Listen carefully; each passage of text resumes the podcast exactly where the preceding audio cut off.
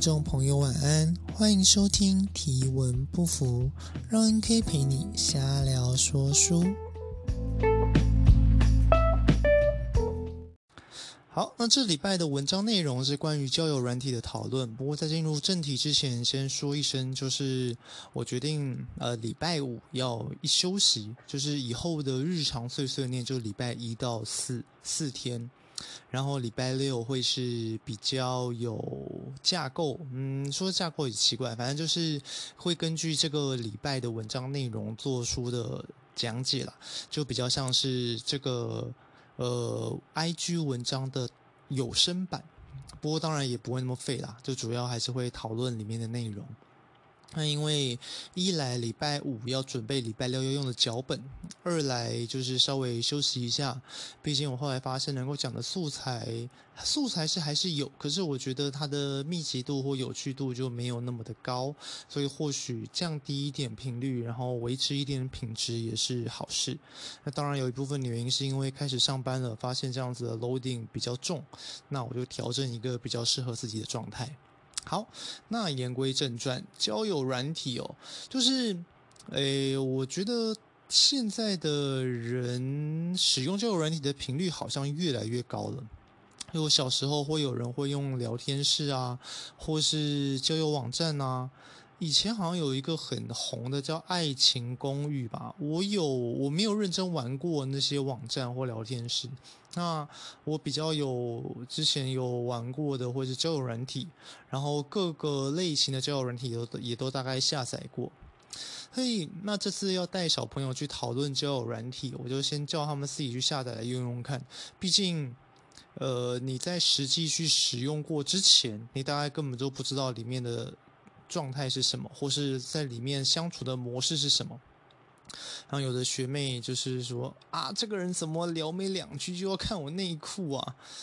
这其实是常态啦，常态就是毕竟在交友软体上面，与其说是交友，真的是不如说是交配比较多。那大家都会是意有所指的去上面交朋友，当然也有人。就是很有诚意的想要认识一些人，可是基本上，我觉得其实讨论这个题目会有一个大前提，就是你基本上不会想要去交友软体上面找所谓的一般朋友。比如说，我如果很喜欢 cosplay，那我就会进入那个圈子，或是在那个圈子的，不管是 PTT 也好，或是 Facebook 也好，一定会有相关的社群可以让你去找同好。我喜欢爬山，我喜欢运动健身，没有人会在交友软体上面真的找朋友，所以它一定是跟性有关的，它可能是交往对象，甚至是结婚对象。那大部分的也都会是，大部分的其实会是发生关系的对象。但是不管怎么样，都不会是那种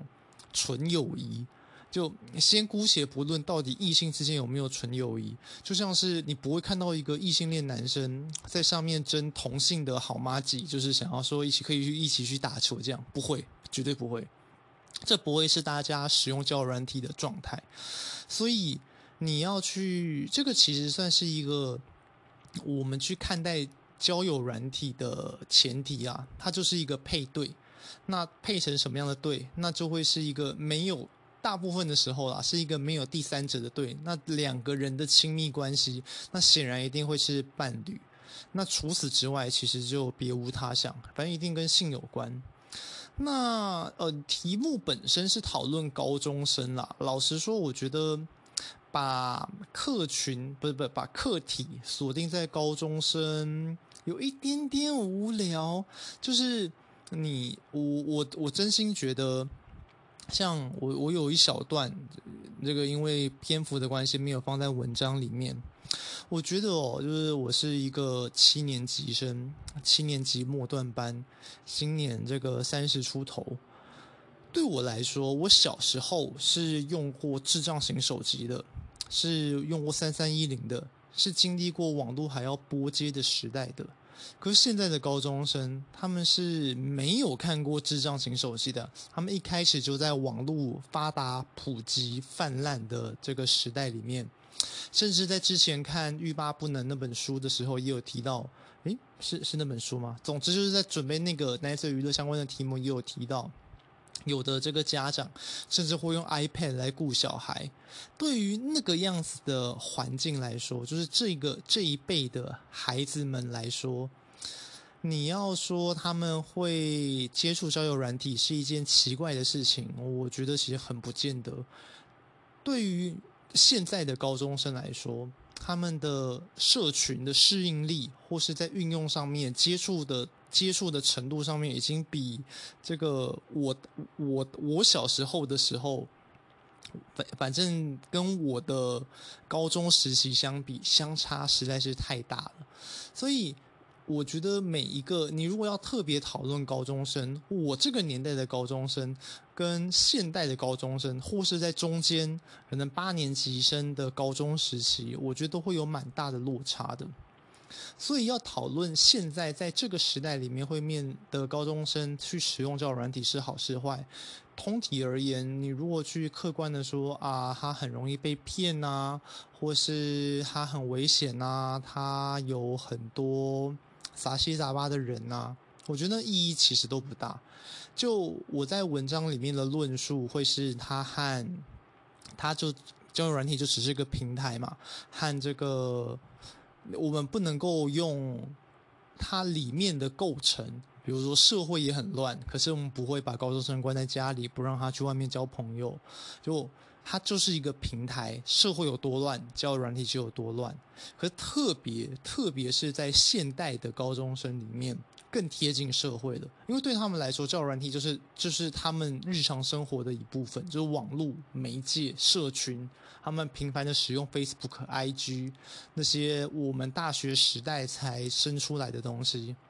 所以，对于现在的高中生来说，交友软体真的就跟他们即将面临到的社会基本上是一样的，我觉得啦。所以我们在去理解交友软体的使用的时候，我们一定要去厘清这些背景。我们在讨论的是怎么样的课题，是怎么样的人在用。所以我觉得无关乎高中生不高中生，讨论交友软体是利大于弊还是弊大于利，我觉得比较会有趣一点点。就毕竟这它是客观的讨论，这个样子一个好像是工具的东西，是平台的东西，它除了诞生的契机，或是它不被。通常被用被怎么样运用？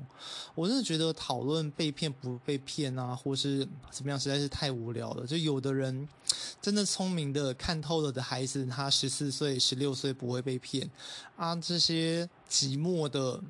嗯，甚至是事实上，其实真的在交友软体上面会被骗，或是被交友软体所害的人，我觉得其实搞不好。我我这个部分我没有去认真的查资料啦，就是但是在我的想象里面哦，我觉得搞不好那种三三四十岁的中年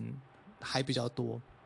就是已已经即将即将步入中年了，所谓的轻不管是轻熟女啊还是青年都一样都一样，就是我觉得在成年人上面还比较多，比如说我们会可以看到啊，这个有一个阿兜啊，然后很帅，然后去跟这个女生聊天，在。网络上面这些例子真的是不胜枚举，所以你会不会被骗和你的年纪其实是没有太大的关系的，甚至有的诈骗的手段也正是应用那些你觉得你自以为有足够多的社会历练。然后来进行诈骗，这种状况反而高中生不容易被骗吧？所以我觉得我们去讨论这个平台，讨论被不被骗，或是在客观上面怎么样去使用，其实是不切实际的。所以我们就只能看到交友软体它的最一定会发生的事情是什么？比如说它的构成一定会很复杂，它一定会有各式各样的人。比如说，如果你滑到的人就是你隔壁同学，就是你隔壁邻居，就是你，你只会滑到。如果交友软体只会滑到你认识的人，或是他只会滑到你 IG 的挚友之类的，你会去想要去使用交友软体吗？不会嘛，因为那是你本来就认识的人，所以交友软体的效果。就是它一定会让大家使用者认识更多人，而这个更多人很可能是脱离他同温层的人，因为你如果就像刚刚说过的，你如果是兴趣取向，你想要去找合乎你你兴趣的，喜欢爬山的，喜欢游泳的，运动的，或是喜欢逛图书馆的，诶诶，逛图书馆比较那个，就是反正同好会，Facebook 的社群都可以找得到。所以总之，在交友软体上面，你会找到一群跳脱你原本现有同温层的人。这个是我觉得它必然会发生的结果。好，所以我们来讨论这个结果是好是坏。我觉得是好事，原因是像之前，嗯，我忘了之前也有提过，就是在逻辑思维这个 YouTuber 有一个影片是在说劝大家，劝中国的年轻人不要离开北上广，因为你如果没有见识，你什么你就做不了大事，大概是这个意思。就我觉得和和交友软体也是一样，和和我认为应该要看过各种不同的人，这个就是这个道理。比如说，像我在当兵的时候，我就遇到了，比如小朋友，那那个时候真的是小朋友，因为我都大五了吧，二十三岁，那很多人是十八岁就没有读大学的。就在我的同温层里面，我生活从小到大的同温层里面，我是没有认识任何一个没有上大学的人的。就毕毕竟，如果在呃大部分主流的生活圈里面，毕竟现在看百分之多少九十几、一百的人都有上过大学嘛。诶诶不诶不是，我说大学的录取率是极高的，所以一定是少部分的人还选择不去升学。就连以前可能有不同的体系，像技职，现在也都变科技大学了。所以，真的没读过大学的人真的是少之又少。可是，在我们的社会里面，我觉得少之又少。可是，可能是另外一群人的同温层就长那个样子。可是那样子的人，我觉得他们，比如说他们敢爱敢恨，或者他们的学识可能没有那么丰富，做事比较没有那么精明，可有时候也蛮可爱的。就在和那个样子的人相处里面，有极大的可能会和我们在电视上面、小说里面、故事里面所理解到的不一样。我们我觉得啦，就是任何的事情都要经历过、看过，你才能够真正的去感受。我觉得那是一件有意思的事情。在交友软体里面，你如果没有遇过不同观念、不同价值观的人。哦，我这么说好了，就像是我去搭计程车的时候，比如说我基本上面的立场是偏绿的，我喜欢民进党，应该是说我喜欢台湾独立多一点，所以我算是偏独派多一点，所以自然也会偏绿一点。虽然他们这个疫情最近在那边乱搞，呃，题外话。总之，这是我基本的政治立场。可是像哦，说蓝绿可能有点太对立了，我说一个更政治正确的好了，比如韩国瑜。哦，就是大部分应该绝大部分的年轻人都不喜欢韩国瑜嘛，这也是为什么当年蔡英文会被选上。而我就坐计程车的时候，就有一个讲话非常温文儒雅、感觉非常理性、客观的计程车司机，他是坚持挺韩的，他就显然从他的语气里面就这个可以知道他是个韩粉。OK，他在讲述的时候，他是打从心里就是觉得。像韩国瑜那个样子的风格，敢说话、敢做事，他是真心喜欢的。那对于这个样子的人来说，你比如我们在网络上面，我们可以骂韩粉骂得很爽，就是觉得他们就是无脑，觉得他们就没有啊，就是无脑了。反正我们可以很轻易的在网络上划分阵容，可是你在现实生活里面去看到那个样子。就是非常和善的一个老先生，然后跟你很理性的说着韩国瑜的好，我还真的讨厌不起他来，就至少不会有想要跟他争个你死我活的感觉，没必要嘛，这这才是民主社会有趣跟可贵的地方啊。所以在你看过，如果我们就在我们的同温层去讨论韩国语好了，你就会觉得他就是一个王八蛋，说干话不做事。然后乱搞。那如果你真的找一个打从心里喜欢韩国语的人，跟他聊过天，或许你会有不一样的感受，或许你会可以做出更理性的判断，你可能更可你你你当然不是说你就此变成韩粉，而是你可以在看待，比如说在网络上的抨击、谩骂的时候，亦或是你最后投下的那一票的时候，我相信那一票其实是更有分量的，不管你是支持还是反对。现在的大学生，大部分的大学生都觉得自己选错科系。哦，这个是非常频繁的现象，甚至很，我应该也有研究过。如果最后真的有学以致用的大学生，其实很少。像我就不是，我读会计，可是现在在做这个教练，我就显然不是一个学以致用的人。可为什么大部分的高中生会不知道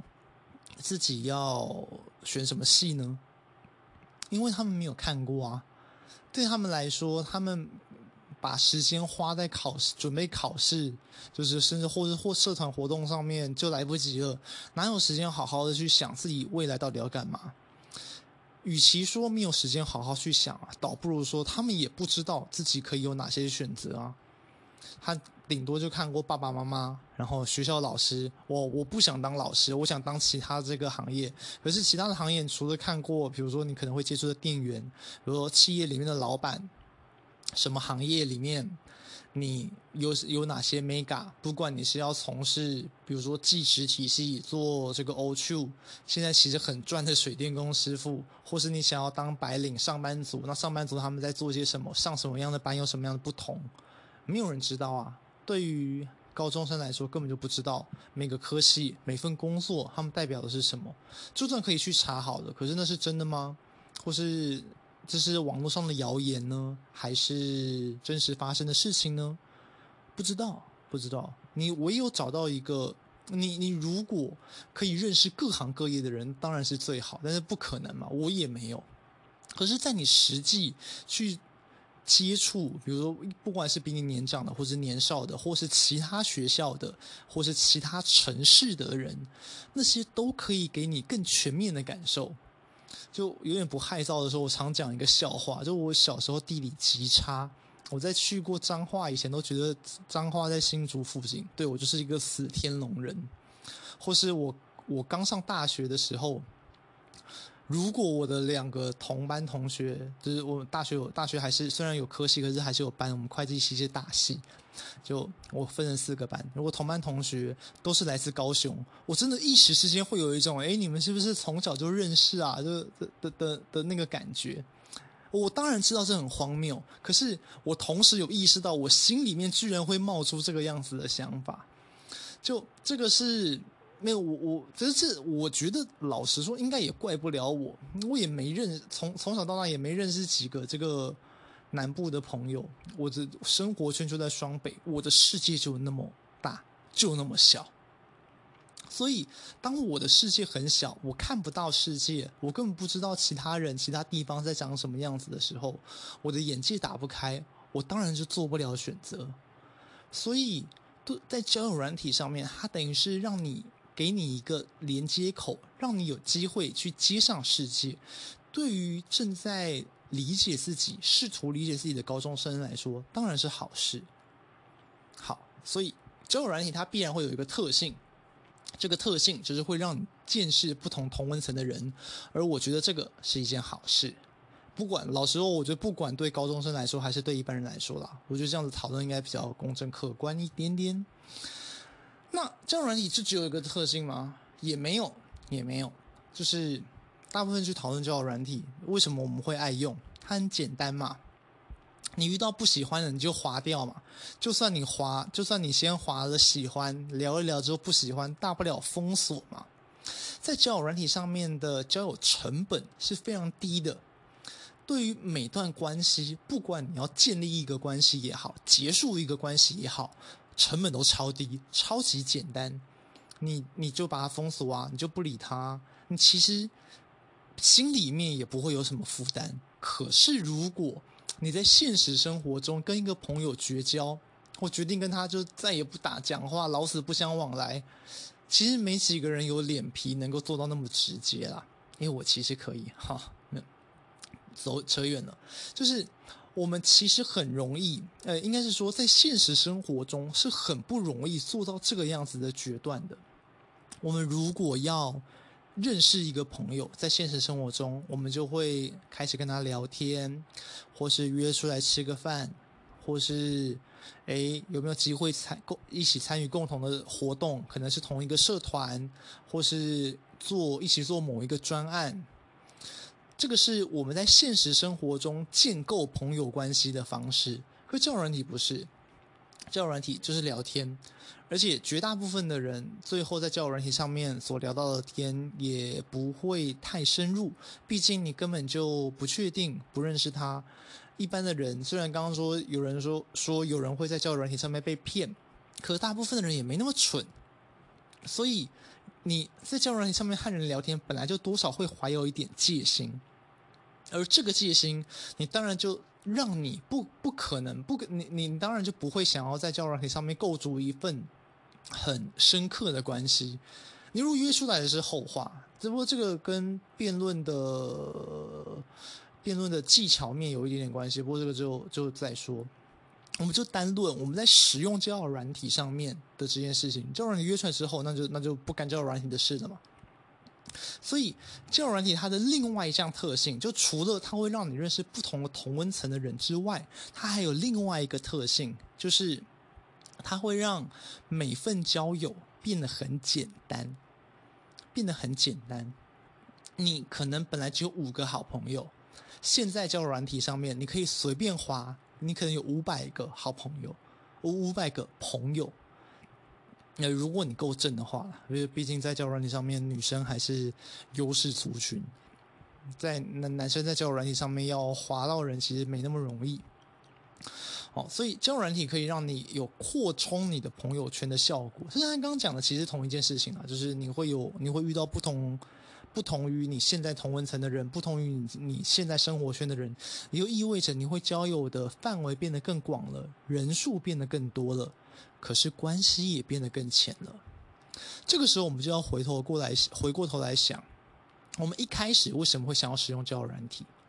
我觉得，不管你表面上面的原因是什么，那势必都是因为你是不满于现在的关系的。你可能，你可能现在你觉得没有，比如有一种，他他这个现实生活中可能也缺不了多少这个朋友。或是他也他在交往异性上面也不见得有多不顺利，可是他就想要更多，这是一种不满意。另外一种就现在没有嘛，或他现在比较弱势，可能这个如果他其貌不扬，可是他很有内涵，或者他讲话很有趣，那可能交友软体是他好发挥的平台。总之就是现实生活是不能满足他的，这样这样的人就会喜欢上交友软体，甚至流连于交友软体。所以，我们去使用交友软体或者交友软体的诞生，本来就是为了排解寂寞，排解寂寞。所以，那那交友软体这样子广而浅的效果，有没有办法排解寂寞呢？我觉得很难。就客观上面来说，很多人会在人群之中会说：“我觉得我我不孤单，可是我很寂寞，因为这群人中没有人真的懂我。”我在有一本书，我想一下，哦，有一本书叫做《社交天性》，在里面就讲了人是很需要社群关系的。在阿德勒本人所写的《自卑与超越》里面，甚至是把这个当成他最大的前提，就是人活在世界上面就必须面临到的三大问题之一。所以，我们人势必是需要社交的，可我们需要什么样的社交？如果让你选，你这辈子就只能有五个好朋友，而其他人你就再也不认识了。跟你可以有五百个朋友，可是没有一个人能够跟你走到最后，你会选择哪一个呢？我觉得这是一个蛮好选的问题啦。就是你在，应该是说，甚至是再反过来说，如果渴望有一堆朋友的人，你其实那那真的都是搞错了方向。他就是因为觉得没有人懂我，或是我其实心底面还是很寂寞，所以我需要看到热闹，我需要找到好多人来陪我聊天，就嗯，很蛮像天后那首歌嘛，就是像万众瞩目的天后，很多人可能会享受这样子的感觉。可如果照阿德勒的这个解释，其实这些人都是自卑的，他们会即他们这个是由自卑情节所衍生变化出来的优越情节。不过这个就是就就多了，那个是之后再说。所以，我们再去理解我们内心渴望或是需要的社交，为什么？为什么我们会希望？我们希望有人可以理解我们的感受，而这件事情会让我们比较好受。如果心里有话，我可以分享给我的好朋友，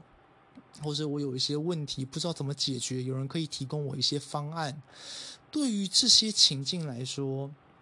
我觉得我的内心有人可以依靠，这件事情比什么都重要，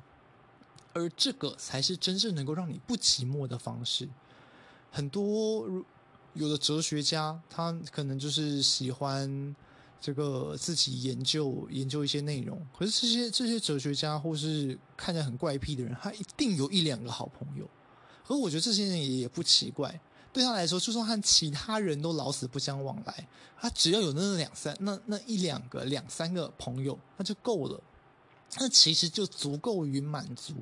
一个人在心理上面对于社交的渴望与需求。而这个样子的渴望与需求，跟交友软体所能提供的方向是完全相反的。对于交朋友，不管是亲密关系也好，或是友情也好，我们需要的。都不是人数，你需要人数，你随便去参加，不管是什么什么 YouTuber 办的快闪派对啊，还是任何一项社交的场合，都很容易可以进行。或是你甚至混在百货公司里面都有一狗票的人，但这不重要，人数也不是重点。你你在这个随便加入一个社团，或是在 PTE 上面，本来就是一个超大的社群，你在上面发文，多少会有一些人这个留言跟你说两句话，那这些都不重要啊，这些其实都不是，也不能去填补你心里面的那个洞。你如果心里面有洞，那就势必代表。你的某些欲望没有被满足，可到底是什么欲望？我觉得啦，就是基本上不会有人有一种欲望是我想要有好多好多朋友，我觉得不会，真的，就一定是一定是因为你现在搞不好会需要交友软体的人，本身现实生活中也有不少朋友，只是没有他想要的那一种朋友而已。那他想要哪一种朋友？是真的是那种一夜之欢的吗？我觉得其实不是，我觉得其实不是，就是对于会想要去，不管是嫖妓也好，或是去找一夜情也好，那一定是因为觉得我寂寞了，觉得想要人陪，可是却身边没有一个人可以提供那个样子的陪伴。如果你真的就是玩过交软体，甚至有过性交易的经验，应该可以理解那个样子的情境，其实很很很匮乏的，就是没有爱情的性关系，那真的很空虚。就对于一段关系来说，不管是再怎么亲密，呃，应该是说，不管你在。就是在那个瞬间，在生理上面你可能获得舒爽，可是，在事后真的是觉得一无所有，那其实是很孤单的感受。你甚至在做完之后，你反而觉得自己更可悲，因为你真正希望，就好像在笑你一样，这就好像在笑你，然而你还是得不到你想要的，你只能够用这种方式来骗骗自己，好像你得到了。我觉得这个其实才是教育软体最可怕的地方，他好像给了你些什么，可是最后却什么也没给你。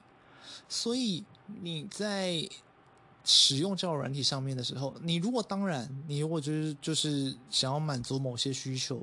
你就想你就是很确定，比比如说你想要找一点新鲜感，找一点刺激，whatever，那你或许可以试试看吧。可是你千万不要觉得寂寞了。然后去打开软体，那只会让你更难过而已。